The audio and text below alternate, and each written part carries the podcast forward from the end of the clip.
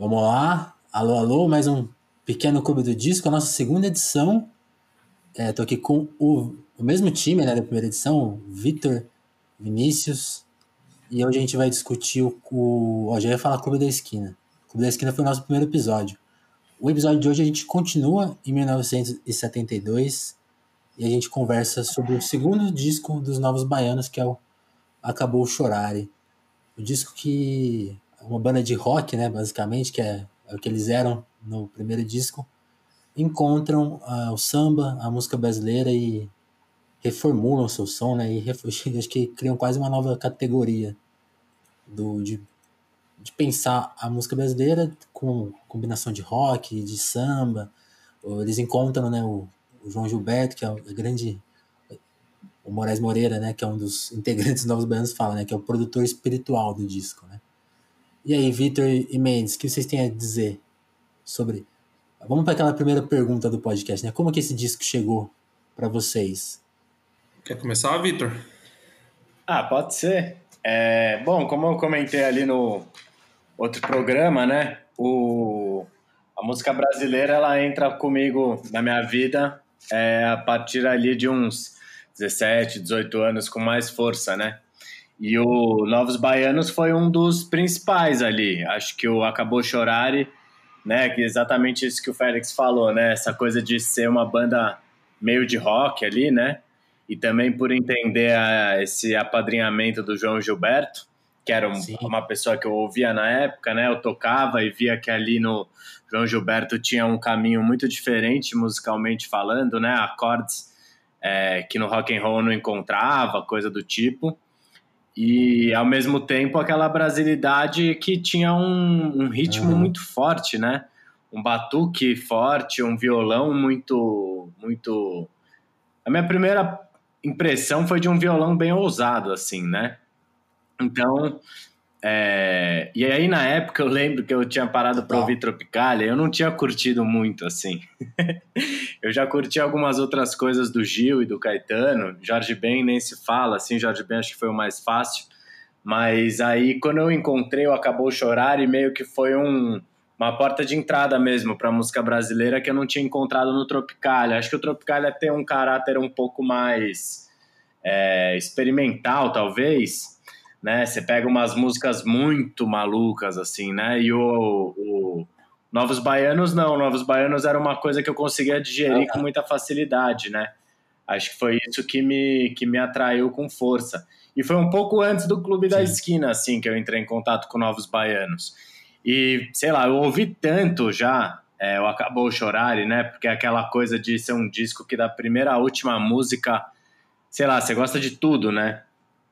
Que até para ouvir assim hoje em dia eu tenho um pouco de Sim. dificuldade, porque eu ouvi tanto que me saturou um pouco, sabe?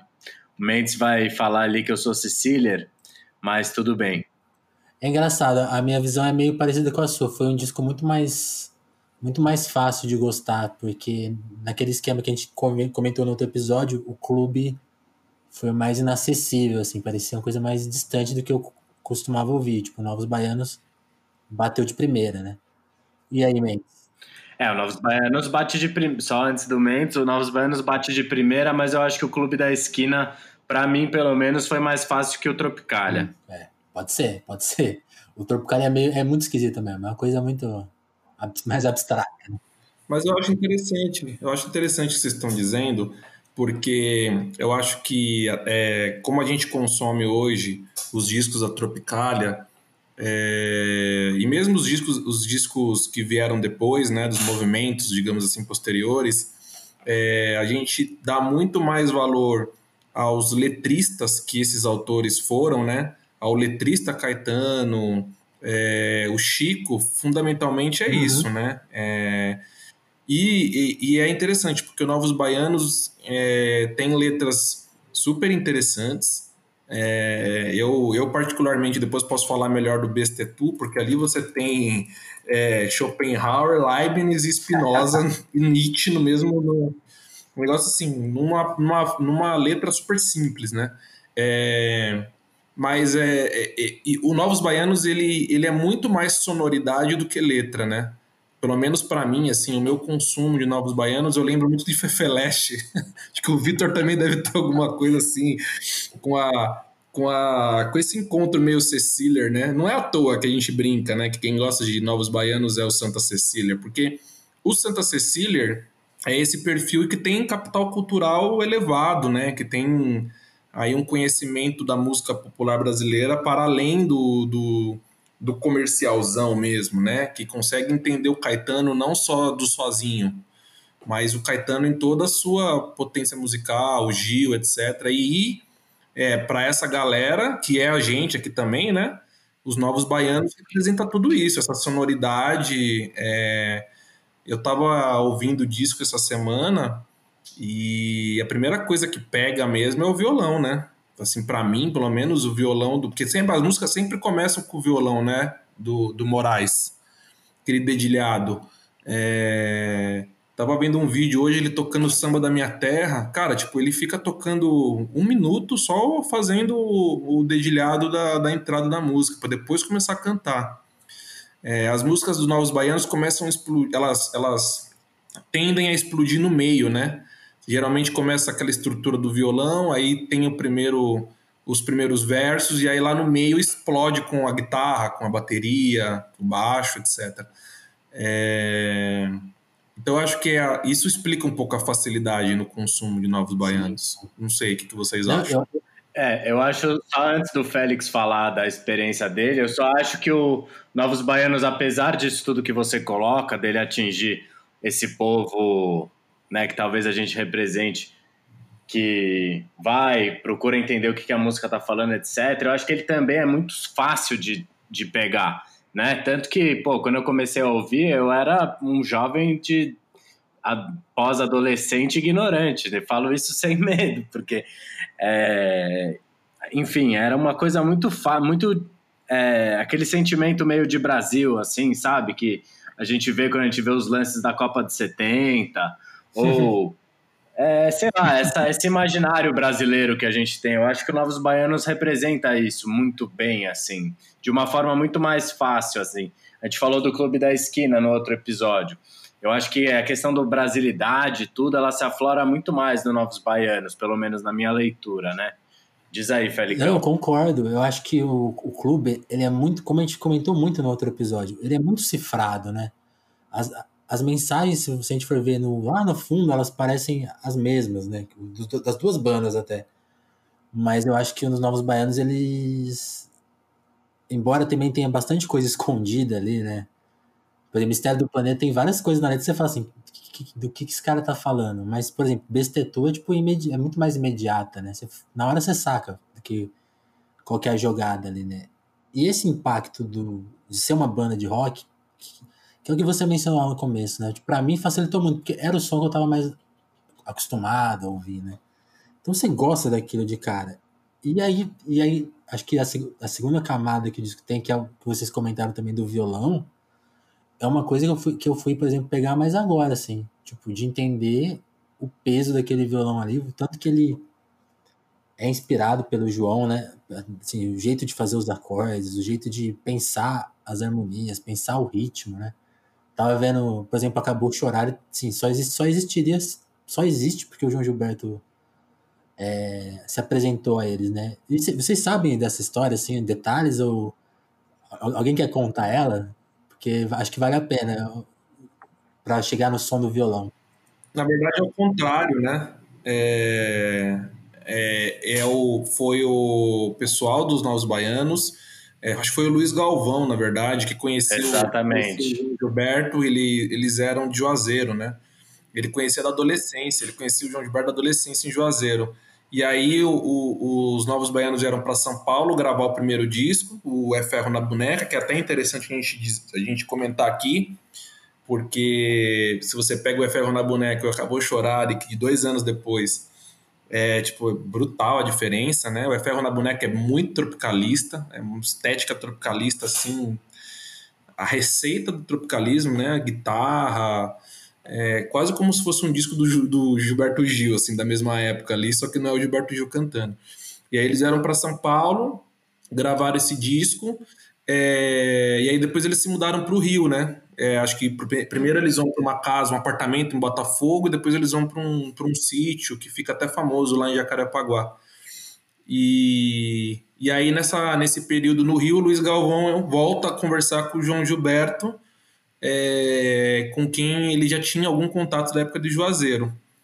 Uh, e o João Gilberto até no, no, no, livro do Rui Castro, o Chega de Saudade, lá no final do livro ele conta um pouco, né? Quando está acabando já o livro, ele, ele, ele, ele um pouco surpreso contando que como assim o João Gilberto se interessou por esses caras? Assim, o João Gilberto não se interessava por ninguém, sabe? O cara era meio tipo, ah, sabe? E ele foi se interessou por aqueles caras. Tá? Talvez o João, o João tinha uma coisa muito com a Bahia, né? Tem aquele eu, eu, eu, reparei muito esses dias assistindo o show do, do show do João com o Caetano Veloso em Buenos Aires, 99, que ele passa o show inteiro falando, é, baiano com baiano se entende e tal. Ele fica o tempo todo falando isso. Eu acho que talvez seja um motivo aqui. É... Enfim, aí eles estão no Rio lá e o João Gilberto começa a frequentar o apartamento por convite do Luiz isso. Galvão.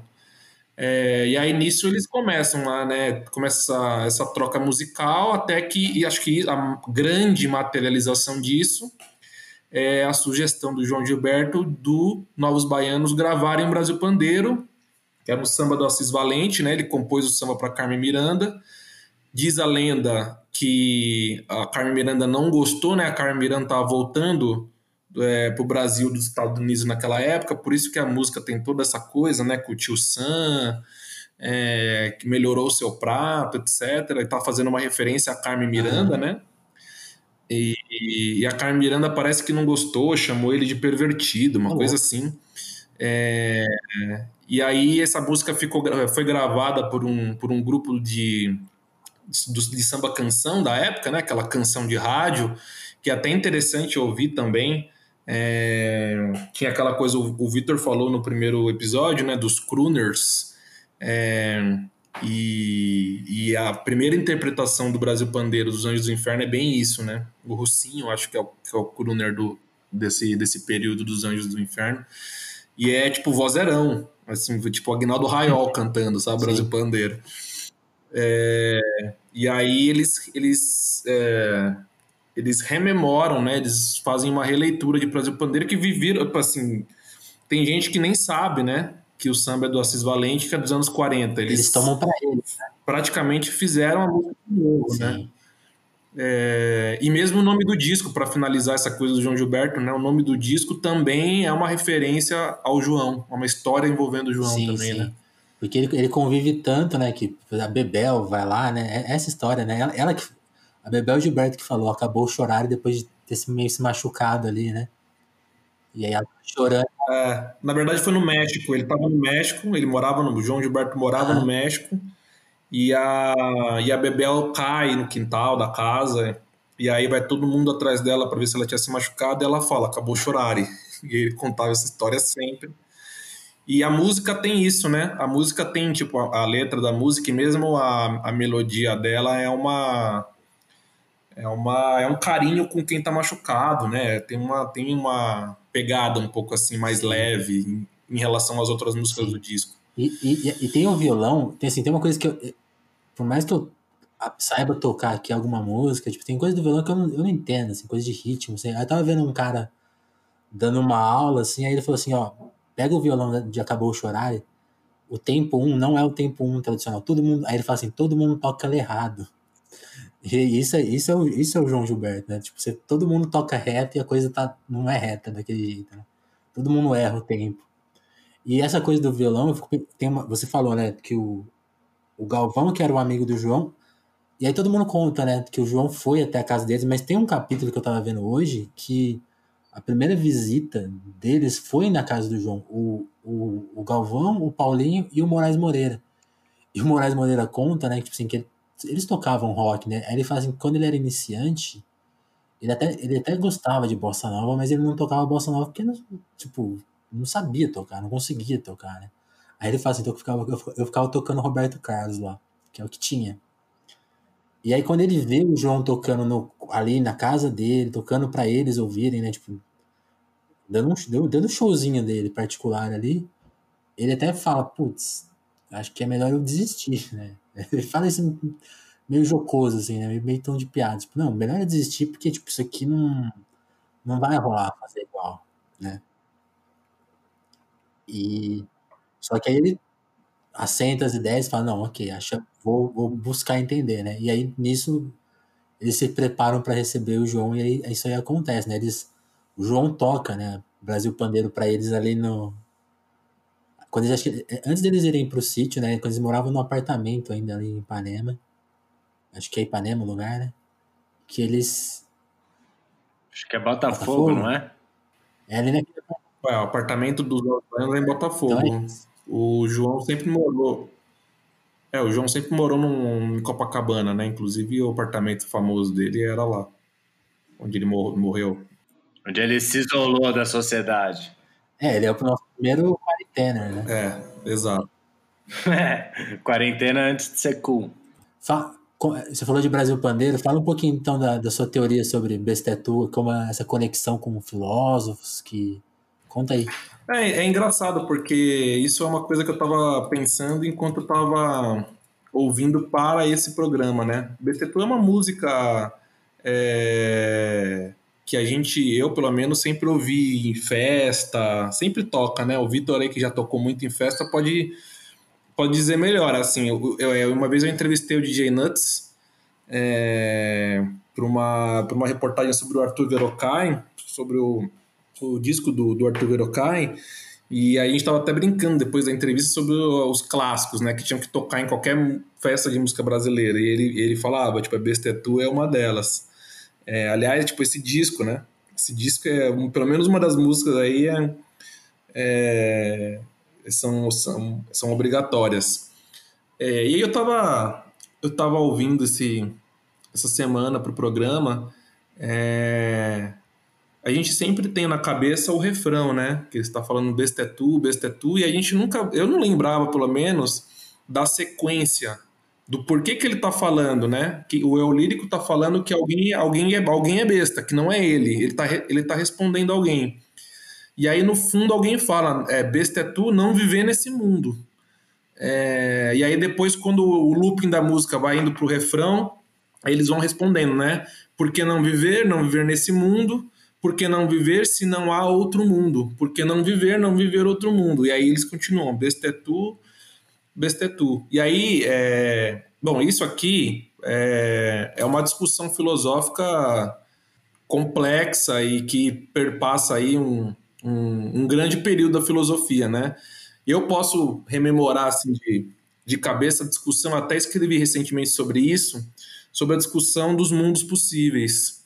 Uh, o Leibniz, que era um filósofo alemão, é, ele costumava, ele tem toda uma Uh, tem toda uma teoria, né? O Leibniz é do final do, do século XVII, começo do século XVIII.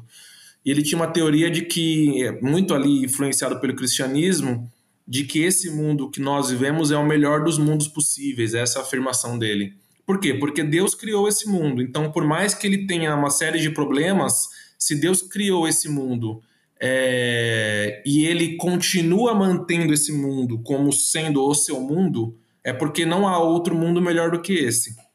Essa é a criação divina por excelência, é o melhor que Deus pode fazer, então esse é o melhor dos mundos possíveis. E o mal não é resultado da ação divina. Na verdade, é resultado da nossa incompreensão dessa, é, dessa perfeição do mundo. É, algum tempo depois vem um outro filósofo muito mais famoso né, que, o, que o Leibniz, que é o Arthur Schopenhauer, um filósofo alemão também, é, já do final do século do, do século XVIII e começo do XIX, ele, ele, ele morre já na segunda metade do XIX, e o Schopenhauer brinca com isso, né? O Schopenhauer é considerado um filósofo pessimista e ele vai falar, não, esse é o pior dos mundos possíveis. É, tem até uma, uma, uma, frase dele que ele fala que o tipo, o mundo sequer foi criado por um, por um Deus, por uma ideia de Deus. Se alguém criou o mundo, é, foi um diabo, foi um demônio que queria brincar com os tormentos das pessoas, tem algo assim. É...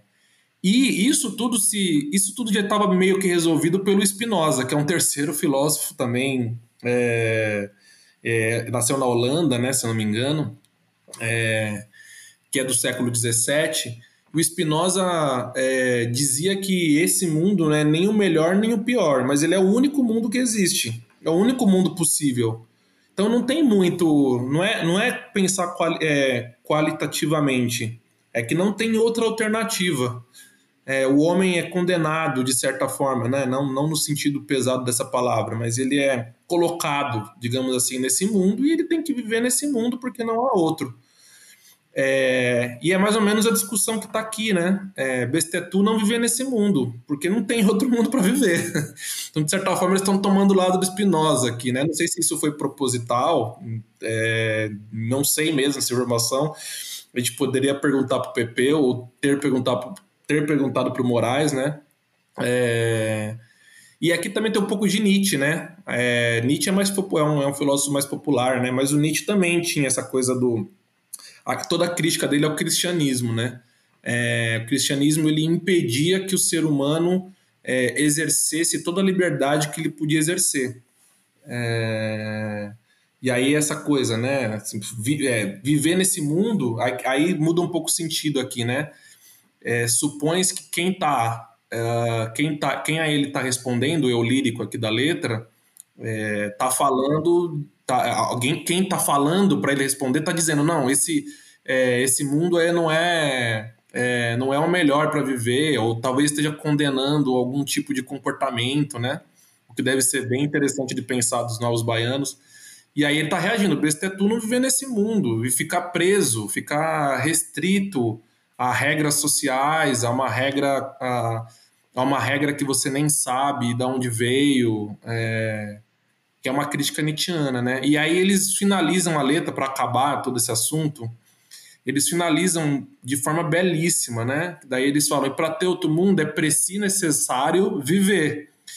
Viver contando em qualquer coisa. E aí eles começam a mencionar coisas pelos, pelas quais vale a pena viver: o sol, o maraca domingo, o perigo na rua, o brinquedo menino, a morena do rio. E aí eles colocam muito do Brasil, né, aqui. Eles estão falando muito da, dessa coisa que o Vitor começou a mencionar, da brasilidade, né?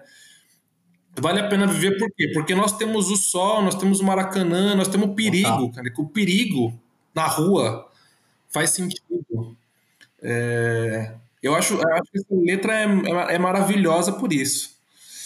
É, eu acho que tem tudo a ver também, é, isso que você está colocando, Mendes, essa coisa do Bestetu, com a forma como eles viviam, né? É, eles foram morar nesse apartamento ali em Botafogo e não cabia todo mundo.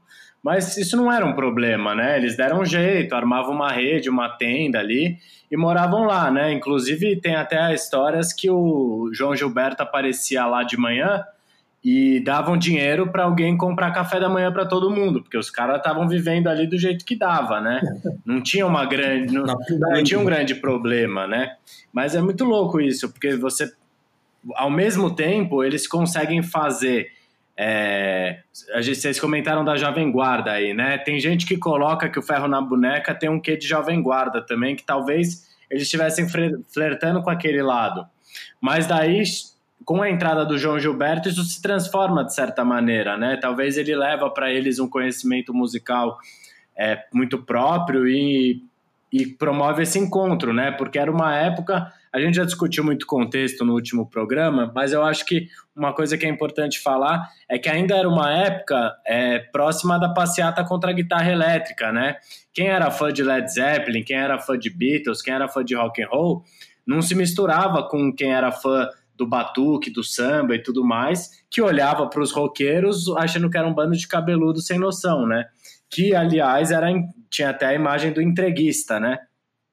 E com isso tudo, eles pegam, vão morar num lugar que eles não cabem, sem dinheiro, com os instrumentos deles para produzir música. Imagina como é que era, quão transgressor era morar daquele jeito num período daquele e ainda com a entre aspas, responsabilidade de suprir o vácuo do Caetano e do Gil que estavam exilados, né?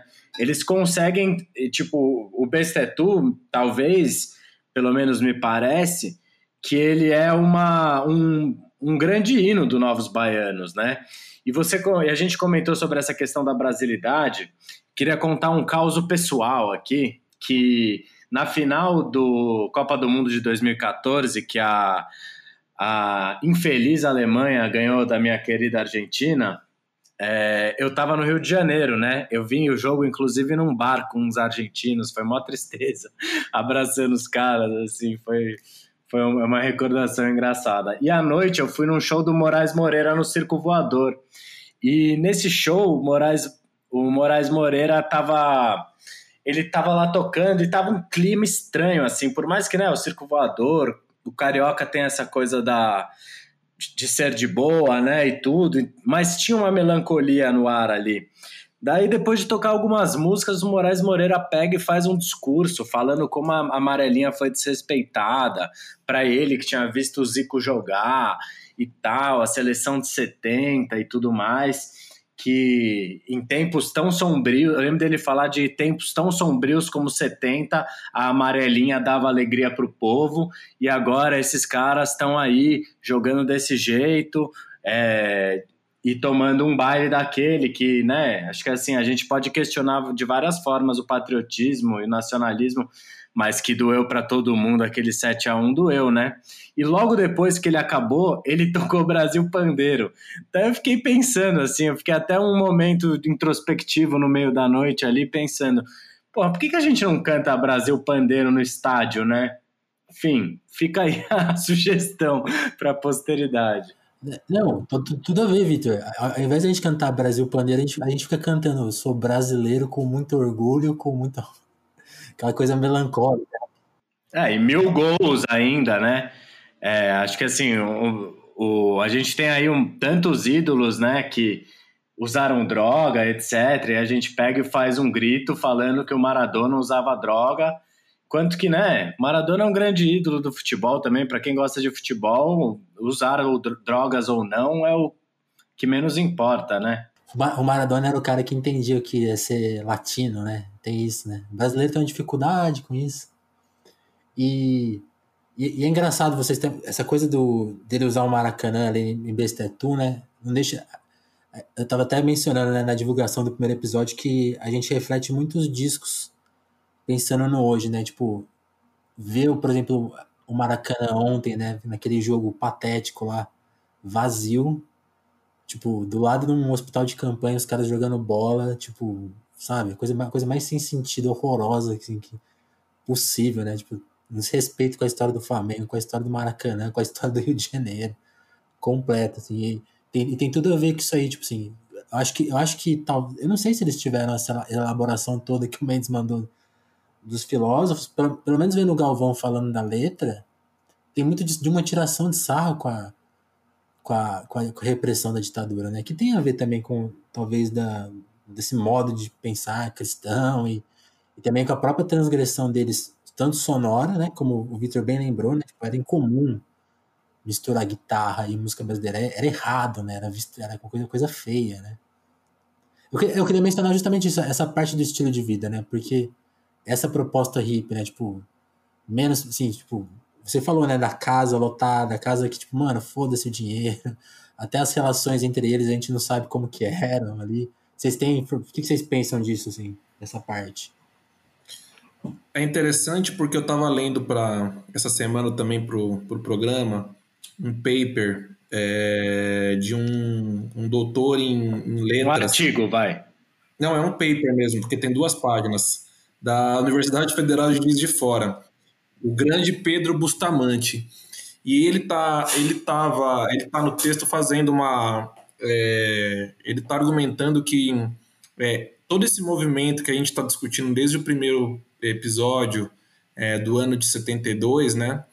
Ele mostra ali, ou ele argumenta, né, melhor dizendo, que isso é o resultado dos anos, dos anos que, que, que passaram entre o ato institucional número 5 é, e o período em que esses artistas ficaram em silêncio, que eles não podiam se manifestar. Então, é, do ato institucional até 72, você tem a produção desses grandes nomes, né?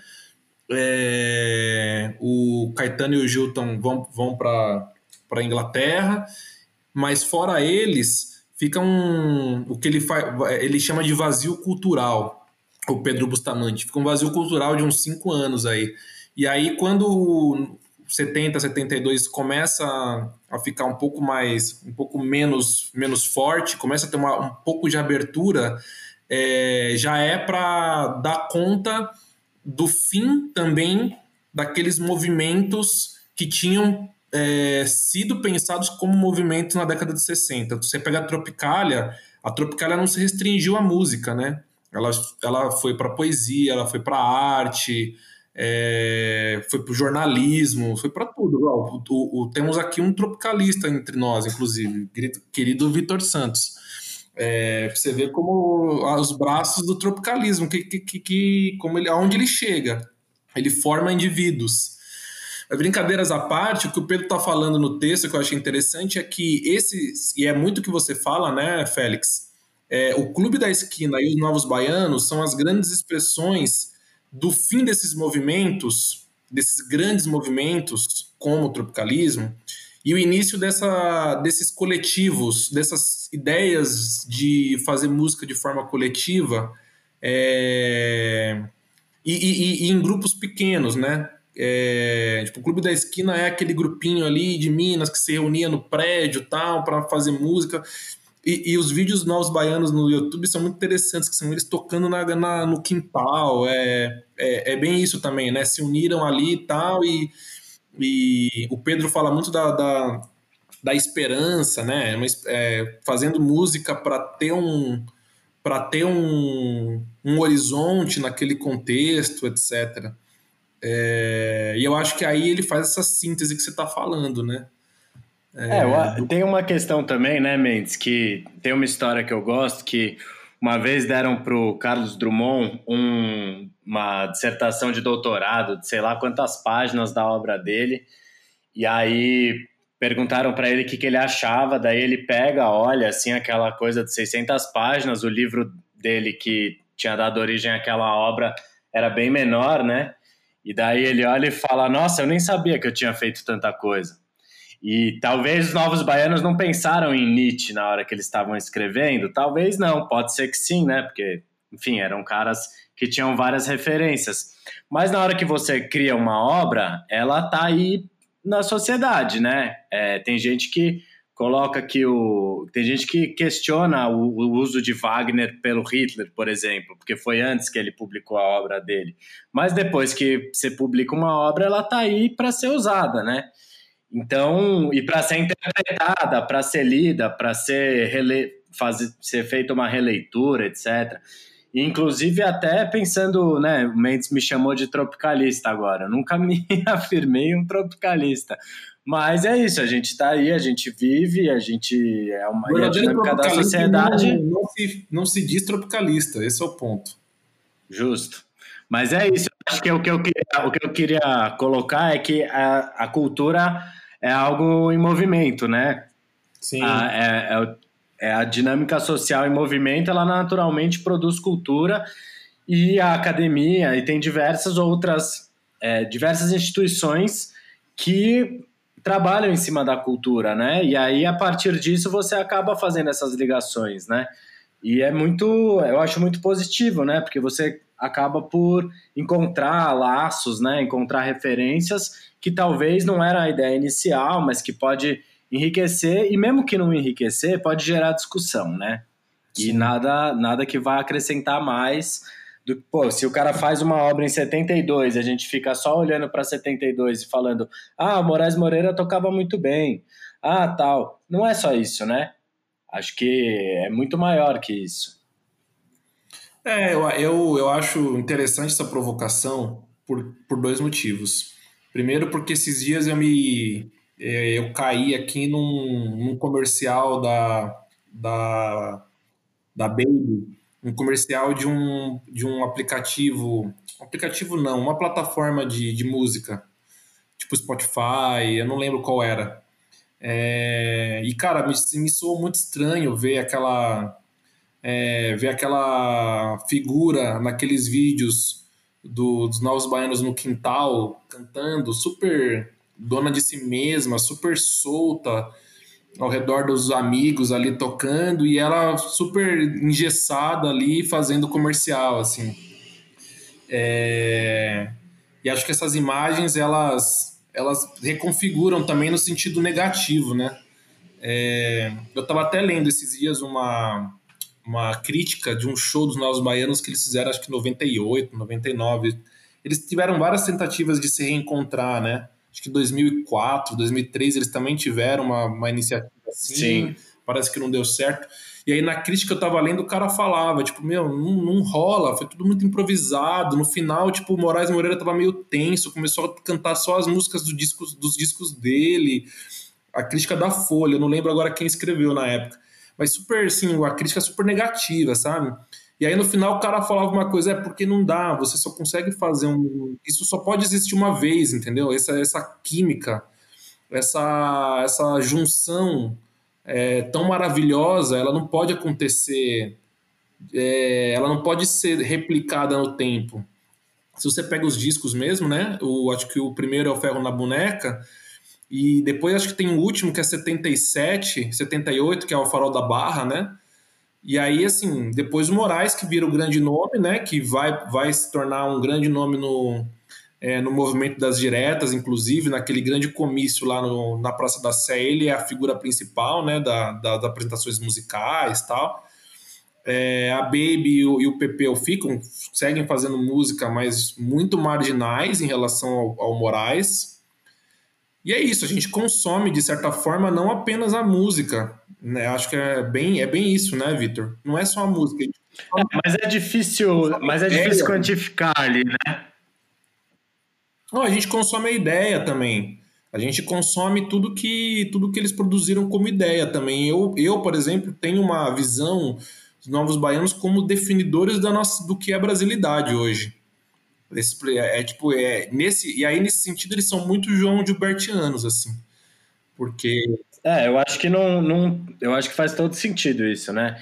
Inclusive, é, a minha dúvida, né, disso que você está falando, eu acho, na minha ideia, o Moraes Moreira parece ser o que acabou se destacando ali de tudo. Mas, cara, a Baby Consuelo, ela tem uma, ela tem uma aura em volta dela até hoje que é muito forte, né? E o próprio Pepeu Gomes, depois, ele pô, fez vários clássicos, né? Tem a, a versão dele do Eu Também Quero Beijar, é uma das maiores hits aí, do, você comentou da época que eu discotecava, cara, mais que Besta é Tu, essa era uma música que, assim, a, a pista tava caindo, eu colocava, entendeu?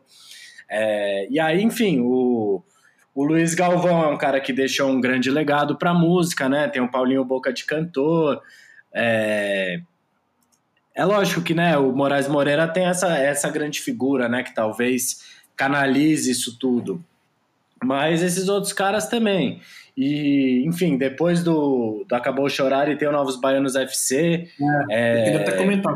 Tem o, tem o Novos Baianos de 74, tem o Vamos Pro Mundo, depois tem o Cara na Estrada e Perigas V, é, Praga de Baiano em 77.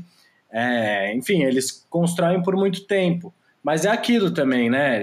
É, depois que eles fizeram a, a, união do rock and roll com a música brasileira, é, não sei, depois daqui, talvez depois daquilo eles não conseguiram mais se encontrar e cada um precisou trilhar seu caminho é. também, o que é totalmente justo, né? A gente sempre precisa aceitar os contextos e os seus fenômenos, né? Senão também vai ficar numa eterna busca por algo que já aconteceu e talvez a gente não vá para frente, né? Acho que o Tom Zé é um exemplo de um cara que tá sempre indo para frente de certa forma, né? Tem um artigo na, uhum.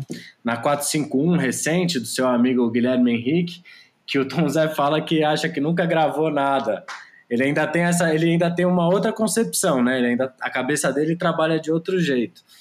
Mas é isso, ele está sempre procurando achar a sua, a sua melhor obra, né? E tem várias pessoas que comentam, né? Desde o rock and roll, eu lembro de uma frase do do vocalista do Strokes, o Julian Casablanca, quer, faz, quer acabar com uma amizade, faça uma banda. No hip hop você tem o Tribe Called Quest, que é, tem as figuras do Five Dog e do Q-Tip. E eles dois brigaram no final da vida, assim, né? O Five Dog, hoje, quando, quando ele já faleceu, né? Quando é aniversário dele, o Q-Tip faz essa referência, mas é, qualquer qualquer não, mas vários documentários que você encontra no próprio YouTube mostram essa briga que eles tinham. Porque é uma convivência muito intensa, né? Ah. É difícil ah. João Bosco Aldir Blanc, outro exemplo. É... é. E eu acho que o João Gilberto trazer para eles essa. Enfim, que é outra pessoa que tem uma personalidade peculiar, etc e tal. Tem até uma história ótima do Luiz Galvão, que uma vez, só um parênteses, porque eu acho essa história muito boa, eu tava esquecendo de contar. Que uma vez ele estava no carro do João Gilberto e ele estava acelerando muito, de repente ele pega e vum, vara o farol vermelho. O Luiz Galvão olha para ele e fala: João, que isso? Você não viu que estava fechado o farol? Não, não estava vindo o carro. Como você sabe? Não, porque eu estou dirigindo de ouvido. Genial. Essa história é muito real. Quem, quem viu aquele documentário Barato Nossa, de Acanga, né? legal como esse, esse... Tem, tem uma história muito parecida com essa, né? Porque um, um, do, um, um, dos jeitos de convencer o João a ir tocar lá no, na fazenda era tipo, não, você pode ir dirigindo e tal. É, é, é verdade. Essa, essa, essa brisa de dele, dele ser o motorista, né? E era um lugar difícil de acessar, né? E ele foi dirigindo nessa pegada, tipo assim, cara, oh, oh, você tá louco, cara, que a pista, devia ser pista simples, né? Não, não, fica tranquilo. Que, olha, aí ele assim, olha esse motor, que barulho é bonito. Verdade. Tal. Cara, essa história é muito legal do documentário, né? Ele falando pro cara do lado, cara, que som lindo do motor do carro, cara. que ronco, né? E eu acho engraçado. Mas eu, eu acho, eu acho esse papo que vocês estão coincide com o meu pensamento do essa coisa do Moraes talvez ter continuado com a pegada que lembra mais os novos baianos do que do que os outros, embora todos os outros tenham carregado a banda nas suas carreiras solos, mesmo aquela aquela brisa mais pop que a, que, que a Baby entra ali depois com o Pepeu. Mas, tem a ver com isso, né? Ele de certa forma carregava, né, a banda. Ele escreveu todas as músicas, né? Ele que que leu. Não sei, viu, Félix? O Luiz Galvão é um grandíssimo compositor também. E eu acho que sem a presença do Pepeu Gomes também, eu não consigo é. ver essa ligação da música brasileira com o rock and roll. Eu acho que ali, pô, Paulinho Boca de Cantor, eu sou um grandíssimo fã. Eu até revisitei a obra dele depois de um tempo, assim, por causa do Curumim, daquela música Vestido de Prata. E aí esse tem um disco do Paulinho Boca de Cantor com essa música, né? Porque ele é o compositor dessa música. Nossa, é um disco maravilhoso também. É lógico que é mais lado B da música brasileira, né? Mas não sei se a gente consegue colocar. O Moraes Moreira, como a gente estava falando agora há pouco, ele, ele é essa figura, né? A gente pensa em Novos Baianos, primeiro vem o Moraes Moreira. Uhum. É que nem, sei lá, pensar na seleção de 98, a primeira coisa que vem na cabeça é o Ronaldo. É... Ótima metodologia, aliás. Mas, mas será que é por aí, entendeu? Não, eu, é, eu, eu tô é concordando com vocês. Eu acho que só existiria com todos ali. Né? Mas eu fico pensando o quanto ele, é, é. ele, ele era o, o, o, pai das músicas, assim, tipo assim, do, do, da base, né? E aí o Pepeu chegava com a voz dele, aí o, as letras do Galvão, né, são são, são incríveis, né? Então, tipo, aí, aí sim, aí tudo bem, aí, tipo, só, só existiria aquilo naquelas condições, isso é verdade. É, ele é o frontman, né? Sim. Um baita frontman, aliás. Sim. É o cara ali, é o centro. Natural que a gente veja ele dessa maneira. Diga, fala, Mendes. Não, o que, eu ia, o que eu ia levantar a bola aqui para vocês é. A gente tá falando aqui, falou em alguns momentos sobre brasilidade, né? Eu acho que os novos baianos eles é, eles são de fato um símbolo assim dessa do que a gente pressupõe ser a brasilidade, né? Que hoje está tão arranhada, né? Quando a gente vê os manifestantes bolsonaristas com a camisa da seleção brasileira, a gente detesta a camisa da seleção brasileira. Não deveria ser assim, né? É, os elementos, os elementos os símbolos nacionais eles foram de certa forma cooptados agora por esse movimento, de forma que a gente fica um pouco com vergonha de falar de brasilidade ou falar do verde e amarelo, etc. Né? Não, mas eu acho interessante porque é, os novos baianos eles fizeram isso para além desses, desses pressupostos, dessa, da, dessas, desses elementos assim. É, eu acho que eles até acabaram caindo um pouco mais nisso no Novos Baianos FC, que é justamente uma. O nome não é de propósito, né? Eles fazem uma série de brincadeiras com o futebol mesmo. É, e para mim, eu acho que nesse disco, que não é o que a gente está discutindo aqui, mas é nesse disco que tem a música que é onde eles estão, tipo, batendo bem forte nisso, que é Só Se Não For Brasileiro Nessa Hora. Que ele que é também é, a letra é vai contando ali do, do Galvão e Juazeiro, né? A letra do Luiz Galvão, e ele vai contando que ele jogava bola na rua tal. E aí ele vai falando da, das vidraças, tinha um monte de vidraça na rua. E daí tem uma hora que ele meio que narra, de forma meio onírica até na música, uma situação em que o menino tá jogando, o menino que é ele, né, tá jogando bola na rua, e aí a bola vai para algum lugar e tem um carro passando. E aí o menino fica no dilema, tipo, eu vou pegar a bola ou eu espero o carro passar. E aí ele responde esse dilema dizendo, só se não for brasileiro nessa hora, tipo, eu vou pegar a bola. É, eu acho muito interessante levantar essa. Estou comentando isso porque eu acho que é muito interessante a gente conversar um pouco sobre é, esse elemento nos baianos, a brasilidade, que vem do João Gilberto e que vem do, do Dorival Caymmi, né? Acho que vem nessa sequência: Dorival, João, Novos Baianos. É, nesse disco também tem o Samba da Minha Terra, né? Que eu acho uma das melhores versões é. do Samba da Minha Terra que tem, né?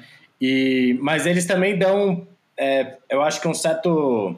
Que é Dorival, Uma certa né? sequência a essa ideia, a essas ideias de que a gente Opa. comentou que estão ali no Bestetu, né? Você tem com qualquer dois mil réis, tem um verso que ele fala, e o malandro aqui com qualquer dois mil réis põe em cima uma sandália de responsa essa camisa de malandro brasileiro que me quebra o maior galho. Entendeu? Tipo, de qualquer jeito ele quer viver esse mundo, sei lá. É, é, tem, é. tem várias. Eles dão, eles dão um prosseguimento também para isso. E sei lá, eu acho que esses próximos discos também tem umas.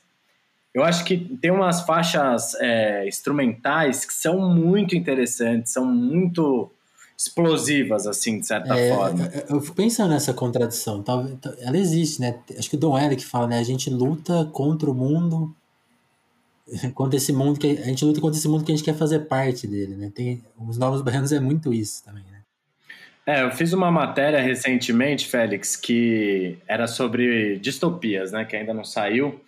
Enfim, quando sair eu coloco aí. Mas tem uma professora que eu entrevistei, a Maria Elisa Sevasco, e ela comentou para eu falei tipo, né? Ah, mas é, ela estava comentando sobre como a gente tem uma dificuldade de imaginar outro estilo de vida hoje, né? E como é, e aí eu comentei com ela, ah, mas e as formas alternativas de se viver, né? Pensando comunidades agrosustentáveis, por exemplo. E daí ela fala que a grande questão é que as utopias promovidas por essas comunidades, na maior parte das vezes, são contidas pela distopia que é a realidade. Total. Então que a gente a gente tenta ir além, a gente tenta ir além, mas enfim, se não tiver um troco na minha conta, como é que eu vou bater um lanche, entendeu? Total. E agora, agora vocês têm algo a dizer sobre essa questão do, do futebol? Porque esse disco eu acho que ele é muito inspirado no. Eu não sei, aí, aí me falta o conhecimento histórico do momento, mas tipo, o filme lá do Solano Ribeiro, que é quase. As pessoas acham engraçado, tem essa coisa moderna, né? Do, do disco filme. Aquele, aquele filme é praticamente o, o disco filme do Acabou Chorar, né? Que é onde tem várias dessas cenas deles tocando, né? Na, no sítio. E, e, e, e, gostar de futebol, né? Tem tudo a ver com, com essas contradições também. Ah, a única coisa que eu tenho para acrescentar é que quando o Bob Marley veio para o Brasil em 1980, ele foi jogar bola com quem? Com Moraes Moreira, né, irmão? Pois é. Algumas das imagens mais belas que se encontra inter na internet são desse episódio. É, o, Fala, Mendes. O disco do o Acabou Chorar e ele é no, nesse intermédio aí entre, entre a Copa de 70, né? Que o Brasil encanta o mundo, se torna essa figura. É, o futebol ganha esse, esse lugar aí, o futebol brasileiro, né? Ganha um lugar. É, tem esse lugar de. Uhum. Esse, esse status totem, né? Acho que aí o futebol brasileiro se torna um totem aí na, na, nessa Copa de, de 70. E a Copa de 74, que o Brasil é eliminado depois, né? É, não, então, esse disco ele foi, ele foi feito é, entre, as, entre duas Copas que tem, contam duas histórias diferentes do Brasil, né? Interessante. A Copa de 70 que é a máxima realização do futebol brasileiro como símbolo, né? O Brasil, depois da Copa de 70, se torna o país do futebol pro mundo. Já tinha ganhado duas Copas, né? Mas em 70, a coisa do futebol bonito, do Pelé, ganha da Itália na, na final goleando.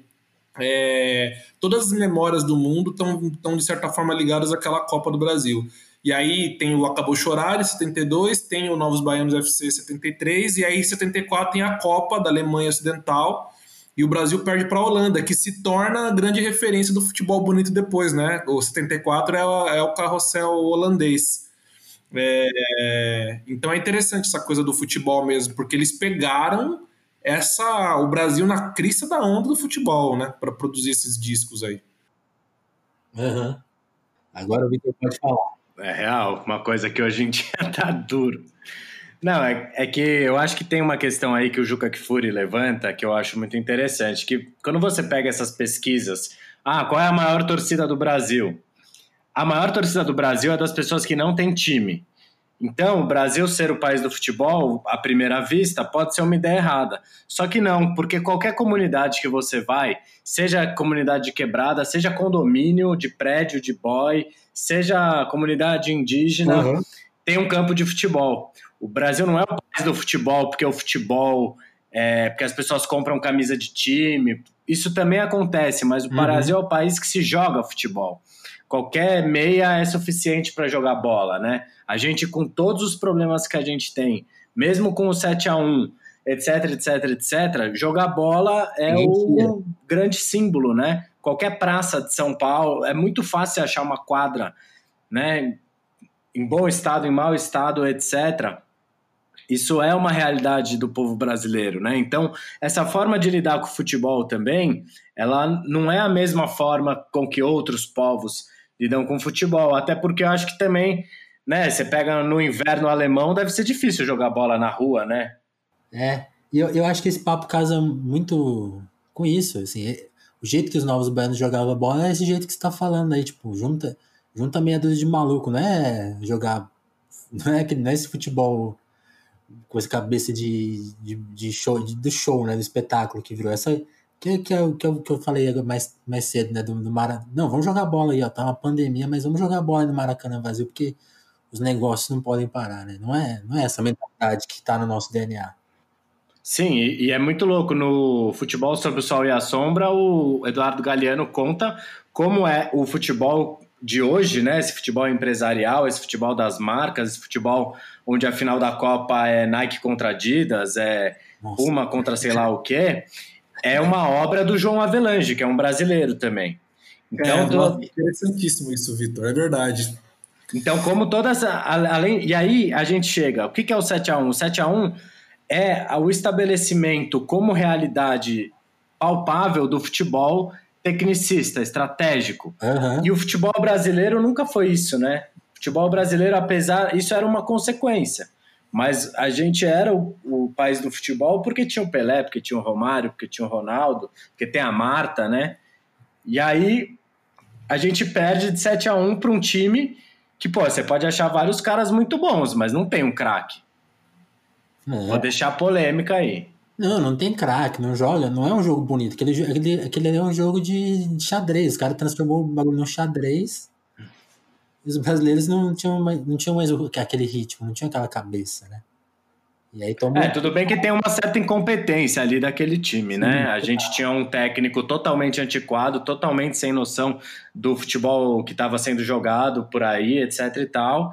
E tudo bem, isso é outra questão. Mas o futebol jogado pela Alemanha, tanto que depois a Argentina, a final com a Argentina, isso fica mais palpável, né? Porque aquele Brasil ali Nossa, se aquilo ali é um. Como é que eles chamaram? Deu um pane, no, falaram alguma coisa assim. Se isso aí é dar pane. Apagão, né? Um apagão de 5 minutos. Apagão, é. Se isso aí é apagão, velho, imagina o que, quer é dar um pau.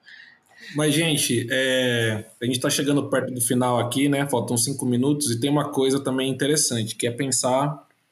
A gente até passou isso por alto aqui, que é pensar o, como, como é consumido hoje, né? Eu, pelo menos, ouvi muito Novos Baianos na Fefeleste, lá na, na, no, Salão, no Salão Verde, lá, nas festas do Salão Verde. E tem uma outra coisa que é. eu tava lembrando, que é tipo essa, o verso de, de swing de Campo Grande, né? Que é meu, minha carne de carnaval, meu coração é igual. Que assim, quem tem Instagram sabe o quanto essa legenda é utilizada a cada fevereiro e março aqui. Né? Inclusive pelos Santa Ceciliers. Vale, vale mencionar. É, essa. E, e, e assim, é até interessante, porque talvez as pessoas talvez nem saibam que é uma letra, né? Que é uma música do, dos Novos Baianos, as pessoas se postam, né? Mas estão lá, estão consumindo de alguma forma os Novos Baianos, ainda que não saibam. Sim. Eu tava, eu tava trocando uma ideia com o Paulo o Paulo Galo, né, que é, esse, que é o entregador que está liderando aí o, o movimento antifascista né, dos entregadores, e aí e eu fiz, eu fiz uma pergunta, eu fiz a pergunta, né, para ele, tipo assim, Paulo, como que você está lidando aí com essa questão do. Da, a bandeira está sendo ressignificada, né? A bandeira antifascista. Tipo, tá todo mundo abraçando. Tem até gente que é, que é anti, antifascista e tá, já abraçou o negócio. Ele falou assim. Aí falou assim, mano, o importante é isso virar um assunto, sabe? Primeiro passo, virar um assunto, né? Então talvez a gente falou tanto do, das coisas que se perderam aí no caminho de 72 para cá, que, que que, por mais que eu concorde com o que você falou e, tá, e tem, tem um certo uma apropriação meio oca da, da, do verso, né? Que vira um assunto de novo, né? Porque acho que é um, se a gente pretende ter uma retomada, é um bom, é um bom norte essa, esse, esse álbum, né? Essa, essa referência, né? O que tá cantado ali, né? É, e eu acho muito louco porque nessa época eu li recentemente um livro que é O Golpe Começou em Washington, do Edmar Morel. O Edmar Morel era um jornalista de esquerda e ele fala muito no livro sobre essa esquerda nacionalista, né? Que hoje em dia eu não vejo, eu acho que a nossa esquerda ela não tem esse caráter mais, é uma impressão. E ele, como é que como ele fala reiteradamente, eu fico pensando como talvez hoje em dia a gente a gente se coloque de outro jeito ou a esquerda se coloque de outro jeito. E, e aí eu imagino que eu, se eu sou um jovem comunistinha 1972 e ouço aquilo, eu talvez acharia que era um, uma certa passação de pano, né? De, ah, não, tá talvez. tá querendo não olhar para os problemas, tá querendo ver positivamente. Por outro lado, também acho válido pensar que era uma. Imagina, 72, como tudo que a gente comentou no último programa. É, aquela, aquela situação toda, Chico e Caetano no exílio, etc, etc, etc. Pô, também acho que é uma coisa deles trazerem um respiro ali pelo que a gente tem de valor, né? É... O Sol, o Maraca Domingo, né? Como o Mendes comentou mais cedo, eu acho que também passa por aí esse, essa obra. E ela é. O, o, o Acabou Chorar, e ele, é, ele tem tanta essa coisa da positividade brasileira e tal, que até, sei lá, é, hoje em dia é difícil de ouvir, assim, né? Nesse contexto que a gente está, para mim, por exemplo, é difícil de ouvir Acabou Chorar do começo ao fim. É, chegou a hora dessa gente bronzeada mostrar seu valor. Daí você abre ali o, o canal do jornal tal. Não sei, eu acho que hoje em dia eu tenho uma certa dificuldade de pegar isso. Não, eu diria que é difícil não só por causa do que você está dizendo, é difícil também por saber o que nós podemos ser. Acho que é isso que entristece. É, isso aconteceu comigo esses dias ouvindo Stone Flower, do Tom Jobim, que é um disco maravilhoso. Maravilhoso, assim, pode inclusive colocar aqui no nosso escopo de discussão. E eu ouvindo esse disco, eu falava: olha só o que a gente produziu, olha só quem a gente pode ser. E não é hoje. E acho que o Novos Baianos, para fechar o programa, é isso, né? Tudo que nós já pudemos, já fomos e tudo que nós podemos ser tudo que você devia ser, como diria o Milton Nascimento e o Loborges. Eu acho que esse, esse é um bom encerramento. E, e só aproveitar, eu acho que eu, não sei se é o Luiz Carlos Maciel que fala isso, no, no, vou ficar sem checar essa, mas ele fala desse disso que você falou, Vitor, ali no, nos anos naquela época, ouvir os novos baianos era eles, né, ali naquele pasquinha, aquele clima todo, foi um ouvir, ouvir aquilo no rádio foi uma uma, um respiro, assim, tipo uma, uma alegria, né? E quero agradecer então vocês, vamos encerrar. E, e, já adiantar aqui, né? O próximo assunto então vai ser Tom Jobim, né? Elis e Tom, né? Já, isso aí já tá definido, né? Por mim, fechou. Tá fechado. Sei, tá. Vamos fazer uma coisa? É, todo final de programa a gente vai fazer tipo um, como se a gente estivesse discordando de qual é o próximo disco e a gente nunca a gente nunca revela no final do programa. É, eu tô louco pra discutir Jorge Ben, assim, ah, né? Sei lá. Pode ser, pode ser. Eu, eu fico com o Tom, mas também fico com o Tom Jobim, com, com o João Gilberto e com, e com o Jorge Ben. Também com o Tom Jobim, com o Tom Jobim, com o Tom Jobim, né? Com o Tom Jobim, com o Tom Jobim, com o Tom Jobim e com o Tom, e com o Tom Gilberto. São, são muitos discos, gente. Vão, vão, vão ter muitas semanas ainda, com certeza. Valeu, gente. Grande abraço. Valeu, Felicão. Mais uma vez agradecer aí meus companheiros de mesa e a quem aguentou nós até essa hora. Boa. Yes? Então, vai tomar sua IPA agora, camisa florida. É nada, velho. Na, na quarentena a gente só usa roupa velha, né? Pra não gastar, é, realmente. Grande abraço, queridos. Abraço. Valeu. É nóis.